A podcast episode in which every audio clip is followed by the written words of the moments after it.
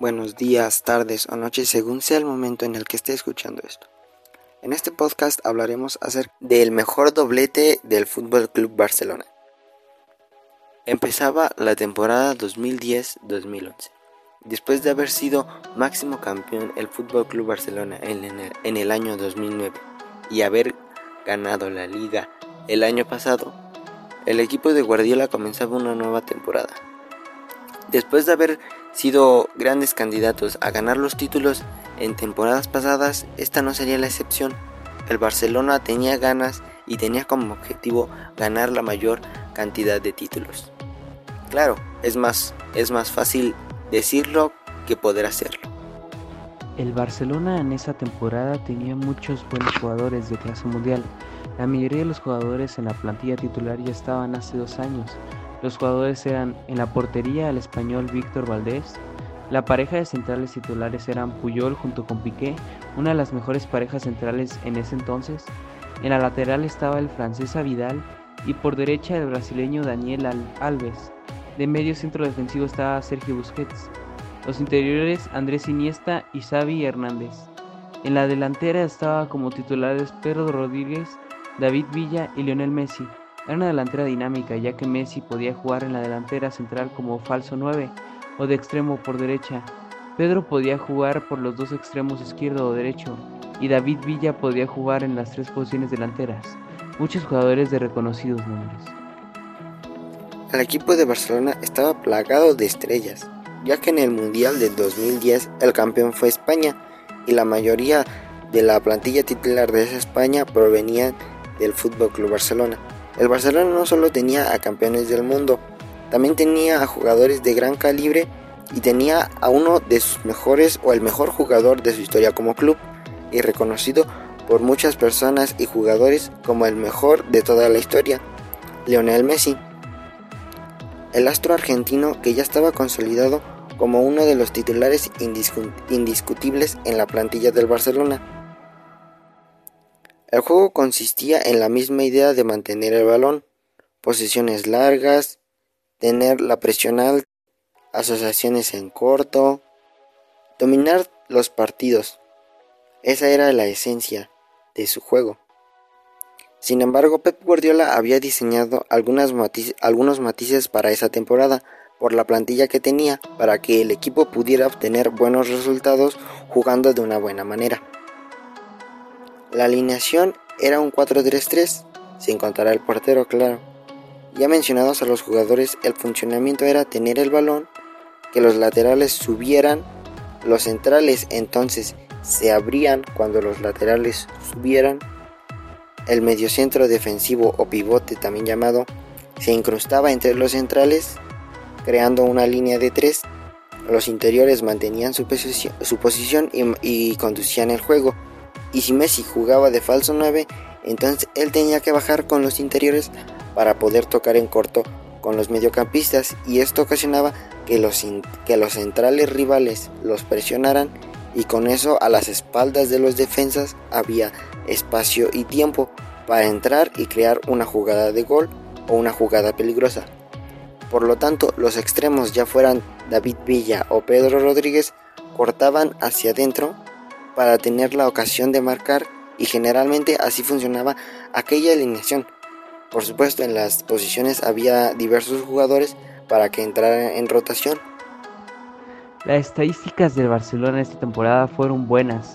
La liga fue una de las mejores, incluso mejor a la hecha en 2009, hace dos años, ya que la puntuación fue 96 puntos en 38 partidos. Ganaron 30 duelos, empataron 6 y perdieron 2. Sin duda, perder dos partidos en una liga de ese calibre tiene mucho mérito. Anotaron 95 goles y a ellos solo les anotaron 21.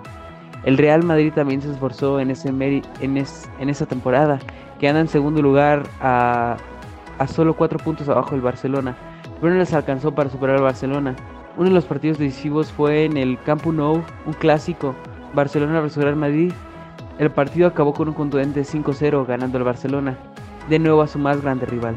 Sin embargo, en la Copa del Rey no pudieron ganar el título. Su enfrentamiento más duro fue en la final contra el Real Madrid, perdiendo 1-0 y siendo subcampeón. un gran enfrentamiento, haciendo que los dos más grandes de España ganaran un título doméstico, que es solo de España, cada uno, el Barcelona, la Liga y el Real Madrid la Copa. La Champions League, el título más importante a nivel de clubes, el Barcelona empezó de una buena manera, en un grupo muy accesible enfrentándose a tres equipos de menor nivel que el suyo, pasando de ronda sin mucha dificultad como líder de grupo. En octavos de final jugaron contra el Arsenal comandados por Robin Van Persie y dirigidos por Arsene Wenger.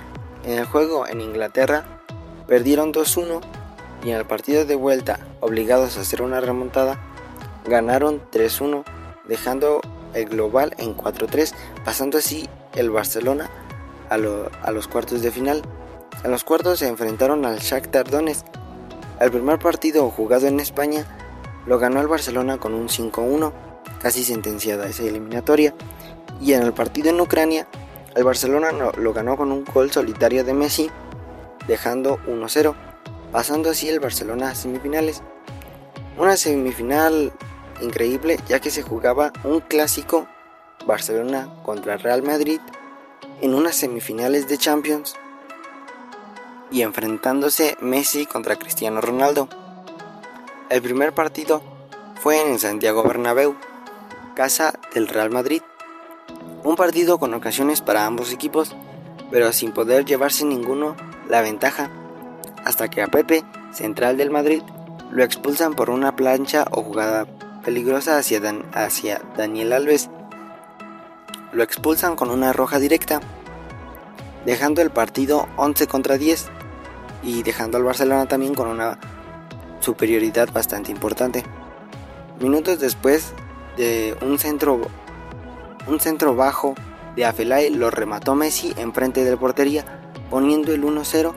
Después del primer gol del Barcelona, se sentía superior y lo quiso plasmar. Entonces Messi, con una jugada individual, tomó el balón a unos cuantos metros enfrente de la media cancha y se empezó a, ir de muchos rivales del Real Madrid. Un gol bastante increíble y batiendo así al portero Casillas para poder marcar y obtener su propio doblete no solo contra el Real Madrid, sino también frente a su rival Cristiano Ronaldo, provocando una inmensa alegría al aficionado culé, uno por tener casi el pase a la semifinal y dos por derrotar a su gran rival en su casa y además en semifinales de la Champions, dejando al Real Madrid casi sin opciones al título.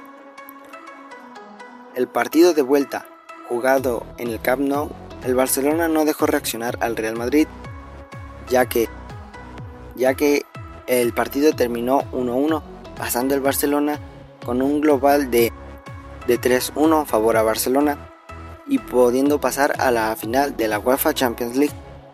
En aquella final se repetía la final de el 2009 Barcelona contra Manchester United. El partido fue intenso. El United empezó bien, pero el Barcelona se fue apoderando del partido conforme pasaban los minutos. El marcador lo abrió Pedro Rodríguez para el Barcelona, asistido por Xavi Hernández con un gran pase con el exterior, poniendo el 1-0. Sin embargo, minutos después, Wayne Rooney ponía las tablas en el marcador con un derechazo hacia la red que Víctor Valdés no pudo atajar. La primera parte terminó así, 1-1, pero después de 8 minutos de comenzar la segunda parte, Messi lanzó un fuerte latigazo hacia la portería que el portero Van der Sar no pudo alcanzar a atajar, poniendo el 2-1 favor al Barcelona y el que sentenció el encuentro fue David Villa con un tiro mandado al ángulo de la portería para poder marcar el 3-1 y así ganando el Barcelona a la final y ganando su cuarto trofeo de Europa. Los máximos goleadores del Barcelona en esta temporada fue el primero Lionel Messi con 31 goles, el segundo David Villa con 18 goles, el tercero Pedro Rodríguez con 13 goles. Y el cuarto fue Andrés Iniesta con 8 goles. Los máximos asistentes eh, fueron el, el primero fue Lionel Messi con 19 asistencias, Dani Alves con 15 asistencias, David Villa con 10, y el cuarto fue Pedro con nueve asistencias. Es imposible no mencionar a Messi cuando se trata de Barcelona, pero, Duda influye en gran manera para que el Barcelona gane, pero no es el único que hace ganar al Barcelona. Es un juego de 11, así como 11 pierden, 11 ganan, y todos son dirigidos por un director técnico, haciendo un equipo bien estructurado. Sin duda el Barcelona ganó los títulos por sus jugadores y su entrenador. Y eso es todo por el segundo capítulo del podcast. Eh, muchas gracias por escucharnos y nos vemos hasta la próxima.